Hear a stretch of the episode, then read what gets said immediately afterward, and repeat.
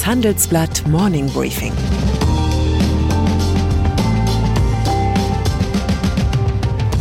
Guten Morgen allerseits. Heute ist Mittwoch, der 7. Juli, und das sind heute unsere Themen. Autokonzerne sehen Tempolimit gelassen. EU legt Energiepläne vor. Strache vor Gericht. Nach einer kurzen Unterbrechung geht es gleich weiter. Bleiben Sie dran. Die Welt steht vor gewaltigen Herausforderungen. Zum einen die Energiewende voranzutreiben und gleichzeitig den Klimawandel einzudämmen. Und auch der Energieträger Wasserstoff gewinnt weltweit immer mehr an Bedeutung. Doch wie geht es weiter? Erfahren Sie mehr auf dem Handelsblatt Wasserstoffgipfel 2024 am 12. und 13. Juni in Essen. Infos unter handelsblatt-wasserstoffgipfel.de. Mit dem Vorteilscode Wasserstoff 2024 erhalten Sie einen Rabatt von 15% auf die Tickets.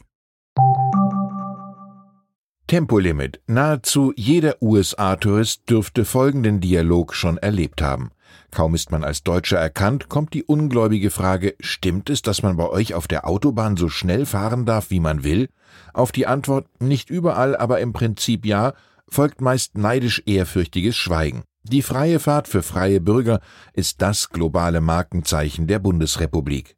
Da können die Goethe-Institute noch so viele deutsche Autorenfilmnächte abhalten, wie sie wollen.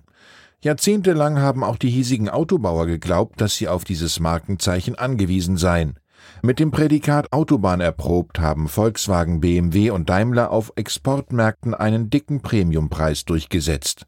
Noch immer sind die deutschen Autobauer gegen ein Tempolimit, aber sie sehen es nicht mehr als Weltuntergang.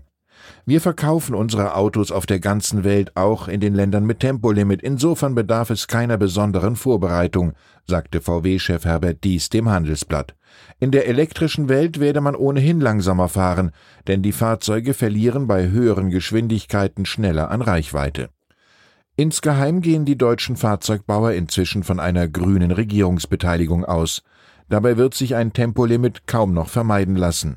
Wenn es so kommt, bleibt nur noch die andere Frage, die deutschen Touristen in den USA ungläubig gestellt wird. Ist David Hasselhoff bei euch wirklich ein Star? Energiepläne der EU. Für das größte Umbauprojekt der europäischen Wirtschaft seit dem Zweiten Weltkrieg wird das Tempolimit allenfalls einen homöopathischen Beitrag liefern. Die Rede ist von der Reduktion des CO2-Ausstoßes um 55 Prozent bis 2030.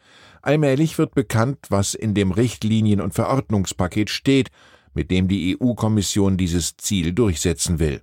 Unseren Brüsseler Kollegen liegen jetzt die Details vor. In den Fokus rückt dabei der sogenannte CO2-Grenzausgleich. Mit diesem Klimazoll sollen energieintensive Produkte belegt werden, die aus Staaten mit laxerer Klimapolitik in die EU eingeführt werden. Umgekehrt könnten Exportsubventionen nötig werden, damit zum Beispiel klimaneutral produzierter europäischer Stahl auf dem Weltmarkt wettbewerbsfähig bleibt. Es geht in den kommenden Jahren also nicht nur um einen Umbau der Wirtschaft, sondern auch um neue Regeln für den Welthandel. Ein Gesprächspunkt für den nächsten Davos-Stammtisch lautet, wird diese neue Handelsordnung im Rahmen der Welthandelsorganisation WTO entstehen oder wird sie diese endgültig ins politische Jenseits befördern? Steigender Ölpreis. Trotz aller schönen Pläne für die Energie- und Ökowende noch immer ist es der Klimakiller Rohöl, der über die Stimmung in der Weltwirtschaft gebietet. Ein Streit zwischen Saudi-Arabien und den Vereinigten Arabischen Emiraten hat am Dienstag verhindert, dass sich das Ölkartell OPEC Plus auf höhere Fördermengen geeinigt hat. Diese Nachricht hat dazu beigetragen, die Rekordjagd an den Börsen zu unterbrechen. Der DAX schloss knapp ein Prozent im Minus, der US-Index S&P 500 verlor 0,4 Prozent. Der Ölpreis wird zum Stimmungskiller, sagt Analyst Milan Katkovic vom Brokerhaus Axi. Handelsblatt Rohstoffexperte Jakob Blume hält das aber nur für eine Momentaufnahme. Mittelfristig werde der Streit innerhalb der OPEC eher zu einer Ausweitung der Fördermengen führen. Er sieht darin eine Chance speziell für die deutsche Wirtschaft, die noch immer stark an Ölimporten hängt. Pentagon schreibt Großprojekt neu aus. Die US-Regierung unter Präsident Joe Biden revidiert zurzeit Stück für Stück das politische Werk von Vorgänger Donald Trump. Am Dienstagabend war eine besonders spektakuläre Entscheidung an der Reihe. Der 10 Milliarden Dollar schwere sogenannte Jedi-Deal wird neu ausgeschrieben. Dieser soll die IT-Infrastruktur der US-Streitkräfte in die Datencloud verlegen. Den Zuschlag hatte 2019 Microsoft erhalten, nachdem Trump öffentlich gegen Mitarbeiter von Amazon gestänkert hatte. Amazon-Gründer Jeff Bezos und Trump sind einander in inniger Feindschaft verbunden. Amazon ist Marktführer im Cloud-Geschäft und hatte gegen die damalige Entscheidung des US-Verteidigungsministeriums Beschwerde eingelegt. Mit der jetzt verkündeten Neuausschreibung will das Ministerium verhindern, dass ein langer Rechtsstreit die Cloud-Aufrüstung blockiert.